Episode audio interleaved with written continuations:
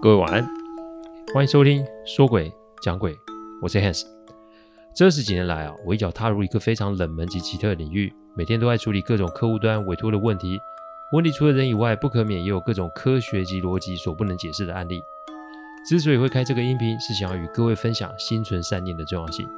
你别以为鬼很可怕，因为在我看来，人心比鬼还要让恐惧。欢迎收听今天晚上的说鬼讲鬼。说诡讲鬼音频制作都有一定的程序规范，每个个案分享都要客户的书面授权才可以开始整理、写稿、录音、试听、制作。因此，每周只能录制一集，还请各位见谅。因为每个个案都代表客户与当事人的信任，也只有我自己可以全权做整理与制作。我知道这样子的速度其实不快，但反正如果可行，我会做这行做一辈子。只要大家有时间，都欢迎各位的收听。我们啊，接着讲上周还没说完的案子哦。不过啊，开始之前啊，有些小小的提醒哦。最近我们的身边发生了很多生离死别的事件哦。我常说，为往生者祈福，为在世者努力。生离死别是我们没有办法克服的难关，说出来就是一个必经的过程。旁观者与当事人或是他们的家属，其实感受是不一样的哦。我们可以批评，我们可以声援，但。如果这是以伤人为前提的发言行为，那只会让事情更加的难以收拾，而且我们也会把这个情绪外扩给更多的人。心态不正，造成的影响就会更加严重。我知道我这么说并不符合现在的民心，或甚至是风向，但骂人伤人就可以有建树吗？在没有清楚所有的事实之前，是否可以冷静下来看看事情的发展呢？每一个人都要为自己的行为负责。商人永远都是要付出代价的，现在不报只是时机未到，还请各位听众要理解这个观念。你不要等到啊这个因果应验在自己身上的时候，你才醒悟，因为到了那个时候，也许就晚了哦。心存善念，诸恶莫作这八个字，我常常在提醒大家，人性永远比鬼还要让人畏惧。这不是什么小说情节啊，这是啊真实世界运转的样子。我不希望任何一位听众出事，所以还是选择把这个说出来给各位听听。不为别的，只希望大家可以平安无事。如果啊我的言论有抵触或是冒犯哪位朋友，那就还真是不好意思哦，还请见谅。好啦，劝世文到这，我们开始讲上周还没讲完的案例哦。话说啊，我清醒过后，师姐拍拍我的背，据说啊是可以把身上不好的气给拍掉。在我快被拍到快吐血的时候啊，师姐才停手。我把刚刚看到状况如实的跟师姐说，师姐说啊，对方应该受了重创，因为外面那一群要找 keyboard 的好兄弟们也不见了。但足以证明这个恶咒啊是有催动或是请鬼的能力哦。师姐说，道法世界其实很大啦，有很多从没见过的秘术啊，不是为一般人所知哦。这句话其实阿基也有说过类似的。但秘术通常都跟害人有关，只怕这个法师是走上了一条不归路。师姐说啊，我现在去请神明问事哦，因为啊，这个下咒害人不是什么小事情，这也不能透过什么法就会让事情平息哦。更重要的是，如果还要放任这个恶咒在外面继续害人的话，不知道又有多少无辜的人因此而受害。说完，师姐焚香打坐，先跟神明。请神啊，呃，先说神明啊，就是请神有很多种方式，有的是跋杯，有的是求签，这是比较常见的。但这只是一般人跟神明沟通最常用的方法。师姐用的方式就是打坐入定，然后跟神明沟通及请示做法。我之前说过，不论是谁，都得受天地法则的限制。鬼是修行之人也是如此。之所以会说啊，善有善报，恶有恶报，就是这个道理啦。因为接下来的事态的发展，就让我看见上天法则其实也是很残酷的哦。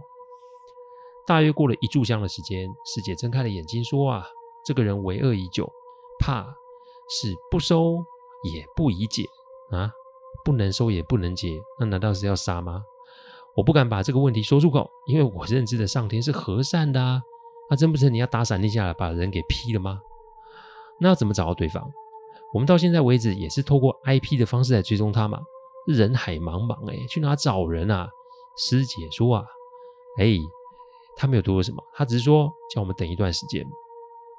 刚刚发生的事情其实只是让对方知道 Keyboard 躲在这里，所以恶咒现在能做的就是请鬼来围住道场吧。既然不知道他在哪，那简单就是让他来找我们。那怎么找？师姐笑了笑说：“对方会秘术，那不代表我不会啊。看来可能要斗法吧。不过这事啊，也没有让我啊跟工程师朋友啊置身事外，因为刚刚这么折腾来看呢，恶咒应该也把我们给认清楚了吧？还是老话一句，那就是我没有做亏心事，所以我也不怕对方想怎样。师姐说，恶咒这一次被伤得不轻，所以不会这么快。”就有办法找上门，而且 keyboard 人在这里，鬼抓不到人，自然就会去找恶咒算账。估计可能要几天吧。只要 keyboard 不出道场，对方自然就会找上门。搞完这些事啊，也有点累的。师姐帮我跟公司城市朋友做了一些法，就要我们回家休息。keyboard 留在这里，我看他被吓得不轻，只怕他要走，他也不肯走吧。于是我们就先回家了哦。我那一天啊，是搭计程车回家。车上的时候，我接到了师姐传来的讯息，她是这么写的：“我刚啊不想吓你的工程师朋友，所以啊，我刚在对你们两个人做法的时候动了一些手脚。你朋友保证这几天都不会有事，你的话应该待会就会看到一些异象。你呢，就当做是一个考验，因为你这辈子都会遇见这件事。多年后啊，我想到师姐的这封讯息，我心里不禁说声：嘿嘿，还是真的嘞哦。”好吧，既来之则安之吧。我连你的那个庙我都敢砸了，我有什么好怕的？想到一个往生、一个节制的孩子们，我就真的是光火啊！我心里在想，你最好上门来找我哈。怪事慢慢发生，因为司机大哥怎么开就是找不到我家。早些年啊，我出社会的时候啊，GPS 是没有很盛行的，大多数的老司机啊都是靠印象或是地图来找路。师姐家是新北市，我家在台北市。最多二十分钟的路程，开了将近四十分钟，还是找不到路。我一开始觉得是司机大哥在给我绕路，但后来我发现，司机大哥从一开始一开始的骂骂咧咧，到后来的安静无声。他最后停车停在路边，跟我说：“年轻人啊，不好意思，不是我不载你，而是你这趟车看来我是跑不了了。我开车开了三十几年，从来没有遇过这种状况。”我还有家人要顾，所以麻烦下，不好意思，拍谁，请你下车。哎，什么？你载我四十分钟没到就算了，你还要我下车？这什么道理啊？只见大哥神色严肃的跟我说：“年轻人，你看看现在外面是什么路？”我一看也傻了，因为这在外面的路边，其实是通往某一条有名的山路了。那新北市通往宜兰市的那一条公路，我想是哪一条，大家都应该不用我多说了哦。我点点头，让司机大哥放我下车。大哥说什么都不收我的钱。我还记得他看我的那个眼神，好像是这是我人生最后一个晚上吧。我下车后，一边是往市区的路，一边是往山上的路。各位猜猜我会往哪走呢？我往山路走，因为我清楚这个恶咒并没有想要放过我。所以，如果现在我怂了，我认输了，那是不是就是跟他认输呢？认输没有什么，只是那又是不是就是在告诉他，他那种谋财害命的事是可以的呢？蜿蜒的山路，搭着昏暗的路灯啊，再搭配着寒流，说白一点，还真的是一个撞鬼的好天气哦。空荡荡的山路，只有我一个人往前走，走着走着，手机就响了。我没看来电显示是什么号码。我直觉性的就是说，我来啦，你想怎么样啊？你不怕吗？我怕不怕关你屁事啊？嘿，你不怕今天你走不了吗？走不了，那就是我的命。但我走了出去，那你就得想想你的下场会是什么。这望着没有尽头的山路啊，我索性坐下来，清心加持咒。这啊是阿基教会我的两件事。他说我这个人啊，没有什么学道的学道的天分啊，可能啊是觉得我太笨的关系哦。不过因为我的心思单纯，所以精神意识颇为强大。因此这两件事只要做好，那就可以生出一个非常大的能量。清心的意思是指，不止在什么状，不论在什么状况下，安静的面对当下的环境，只要心不乱，一切都会有转机。要知道，心魔是我们人性中固有的产物。鬼可怕与否，取决于我们怎么应对心中的心魔。清心的用意就在于此。持咒就是静心咒啦，清心再加静心咒，就可以在自身的四周形成一个强大的气场。正所谓啊，狭路相逢啊，勇者胜。只要能够面对心中的恐惧，对，不是告诉自己不要怕，而是要告诉自己害怕是正常的。没有人喜欢跟鬼打照面吧？相对的，鬼其实也不太愿意跟人起冲突啊。他们之所以会做这些动作，应该是基于某些利益或是交换条件。所以现在要做的事就是不逃、不战、不退。还是那句话，我什么事都没有做，所以我相信上天是会保佑我的。要上天的保佑，那就是心存善念，而且不做伤天害理的事情就可以了。这道理很简单，但世间的人都喜欢包藏自己的祸心，说的、想的跟做的完全都不一样。这也是为什么我们现在的这个世道有点乱。为善就是做，希望各位有在收听我频道的听众们可以思考一下，为善不难呢，那就是做就对了。没多久，我发现温度更低了，我拉拉毛线帽，哎，算了，我就就地啊坐着打坐闭目持咒，反正你要上门啊，早晚会上门，来吧。我大概也忘了多久，我就听到一个敲器皿的声音。阿纪曾经跟我说，气场其实是有硬度的。只要诚心持咒，并且心念专一，气场是可以固化的。我感觉自身啊身边有东西，不过我并没有立马睁开眼睛，因为我不是不会怕。所以如果打开眼睛，然后看到什么不该看的，这一下就有可能会让心神走掉。我大概是一分钟后啊，做好心理准备，才慢慢的张开眼睛。我看到的是一位老阿嬷，她拖着资源回收车在我旁边。他的脸及身体都看不出有什么异状，但唯独就是脸上没有表情。我可以猜啊，他是用手指戳我的气场，所以当他伸出手在戳戳的时候，我看见他的手指、指节、手掌、手臂都是白色的枯骨，感觉他看不到我，只是一直在试探。再来就是靠近我，在闻味道。随着他越靠越近啊。那个腐臭的味道就愈发的浓烈，难免的我会想退后，但就是这个动作让阿嬷发现了我的位置，她露出诡异的微笑，开始用头来撞我的这个气场，不吓人吗？吓死了！但我说了嘛，不能退即逃，我忍着那个气味开始持咒。突然我发现那个撞击力道变大了，我胸口的压力也变重了，耳边开始有些诡异的哭喊声。看来对方是加大了力道，我深吸一口气，喊出一声“恰”，顿时胸口感觉有一股力量爆冲出来，把鼻腔中的臭味、脑海中的吵闹、胸口中的郁闷都给排了出来。吐完后啊，我其实全身大汗，但我没有张开眼睛，我也没有因为嗯，很像打赢第一波，我就沾沾自喜。不知过了多久，我听到一个低沉乐器的声音，那不是现代的乐器，那是一种古代用敲的乐器，声音并不大声，但每敲一声，锵，就会让人心神为之一颤，颤抖的颤。我感受到不只是声音的音波抖动，我更感受到是一种听了会让自己心生恐惧的声音，听起来像是钟声。我在想。这该不会是阿纪以前跟我说的丧钟声吧？声音啊，很有规律的，每二十秒敲一次，当。那个声音由远至近的往我这个方向移动，感觉就像是颂钵一样，会在我体内及脑内产生波动，让我有些难受哦。但我仍是那个想法，我绝对不会退缩，我更不会俯首称臣。不知哪来的勇气，我张开了眼，我看到了远远的山路前面出现了一列长长的游行队伍，只有两种颜色，一种颜色是蓝色，一种颜色是白色。蓝色是指这队伍所散发出来的光，白色是指队伍里面的所有人，一身白不打紧，连脸都是白的。这要说是人，在这个时间、这个地点，你也未免太过于牵强了吧？摆明了就在找我的麻烦。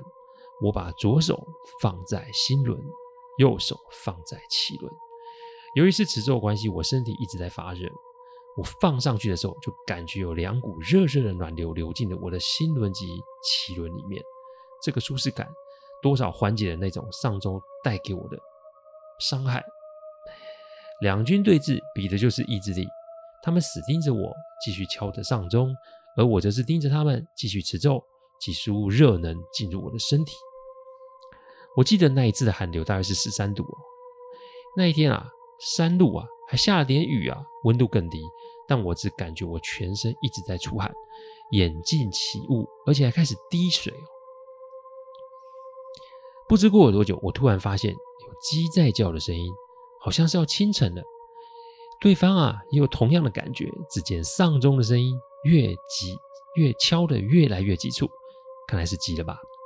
正所谓行之百里半九十，最后关头不能放弃，所以我仍是一样的持咒。我不知道这个时间过了多久。对方的蓝光越来越淡，最后变成满地的纸钱跟纸人。天色亮了起来，我爬了起身，向山拜了三拜。不知为何，我总觉得大山是有保护我的。走出走下来的时候啊，市区大概是六点半。早上哦，我早间早餐点了一桌东西，不知为何我非常饿，吃完我就搭公车回家。那一天，我那一觉足足睡了一天，醒来的时候是隔天早上八点半。我打开手机，发现好几通师姐与工程师朋友的未接来电，打过去，他们正好都在道场。我整理整理，就准备出门了。到了道场，师姐用力拍了拍我的背，说：“艾迪辛苦喽。”对方搬出这么大的阵仗，看来是得付出代价的时候了。我把昨天晚上发生的事情一五一十的说了出来。师姐说：“啊。”这个恶咒应该是一种预知的方式催动了这么多的东西出来，但他不知道的是，他的这个计谋恰恰就败在他选择的地方上。想用鬼遮眼的方式让我没法回家休息，让我心生恐惧；再用那一条通往宜兰的山路使我孤立，甚至是让我受创，甚至是丧命。山是有山神的，那条公路上众所周知是有名的鬼多事多啊。但大多数在那里的都是因果轮回的结果。作为山神，只能使其发生，并让轮回运转。但这不代表大山可以容许有心之人在那边胡作非为哦。师姐说，神明是灵验的，对于善良之人一定会有庇应。我当下的选择及我那晚的坚持，并不是为了自己，我只是觉得你做法害人，这是不正确的。如果我有机会可以拨乱反正，我又有什么好怕的？也就是这个样子，让大山选择了保护我了。这事情过了这么多年，我每年还是会去当年发生事情的地点，向大山参拜，感谢他的庇佑，也提醒自己不可以为恶。但讲到这边，事情其实还没结束诶。师姐说结果已经出来了，该承受恶报的人也是时候出来面对了。哎，不对呀，人哪有找到？而且 keyboard 的事情也没处理好啊，人怎么找到的？不对，难道 keyboard 就是恶咒吗？师姐似乎看穿了我的思绪，她点点头说：“是啊，这个年轻人很有天分，可惜不走正路。我本来啊想透过这一次事情让他有机会改过向善，但无奈执迷不悟啊。其实 keyboard 进道场的时候，师姐就已经知道是他了，但他相信世上的事情都有其安排，所以并没有拒绝他进来。只能说这个年轻人害人无数。”这里算是上天给他最后一次机会，但他还是没有把握住，而且还要施法陷害我。但无奈他两次都被我给挡了下来。最重要的是，哪怕我被他们给包围或针对，我还是没有对他们起杀心，或是想要利用他们。这是最难得可贵的一点。这也许也是上天保佑我的原因哦。哦，那人呢？师姐说，你们那天回去后，Keyboard 就说要离开。师姐没有点破他，只是劝他留在这边休养生息就好。但说白了，就是他如果留在道场，他是没有办法再施法害人的。讲到这里，一切都有解了。人还是得找出来啊，否则还有更多人受害耶。师姐说不用了，因为他得承受自己作恶的代价。上天待人宽厚，但上天对于作恶之人定会给予严惩。天道的惩罚，不论你多会做法。不论你道行多高，你都没办法逃过。才一天的时间，凶手已找出，而且也被惩罚了。我说什么都不相信。师姐说：“你不信，那你去找吧。”我去了 Keyboard 的学校，同学说没看见。好不容易找到联系的电话，一打过去，不是没人接，就是被人直接挂掉。最后干脆就来个手机关机哦。各位猜猜，我找 Keyboard 找了多少年？整整五年。其实我也不知道为什么我要找他，但经过多方打探，我终于找到了他。Keyboard 的外观没有变化，但他不会笑，也不会哭，就是静静的坐在他们家的客厅。Keyboard 的父母寻遍国内外的名医都没有办法治疗他的状况，只知道他是失踪十天后在那条山路上被寻获，找到了之后就是现在这个模样。医生找不出原因，但凡只要是找有道行的修行人来看，每个都说这是自作孽不可活。出了他家的门口，我心中很是复杂。后来啊，就去找师姐聊天，师姐说，听完我讲的，他就说他这辈子就会是这个样子了。他的神识是清醒的，但他就是被锁在自己的身体里面，永远不能脱身。这个锁身咒就会跟他十世吧，这就，是为恶的代价。几年后，我听说 Keyboard 过世了，我才算是真真正正的放下了这个个案哦。跟各位分享，为恶害人是要付出代价的，所以请注意我们的一言一行，善待他人，这个世界也会善待我们的哦。感谢大家赏光，听后请喝杯温开水再去休息。我讲的不是什么乡野奇谈，我讲的都是真实发生的案例，所以希望就是劝大家心存善念，祝各位有个好梦。我们下周再来说鬼讲鬼，各位晚安。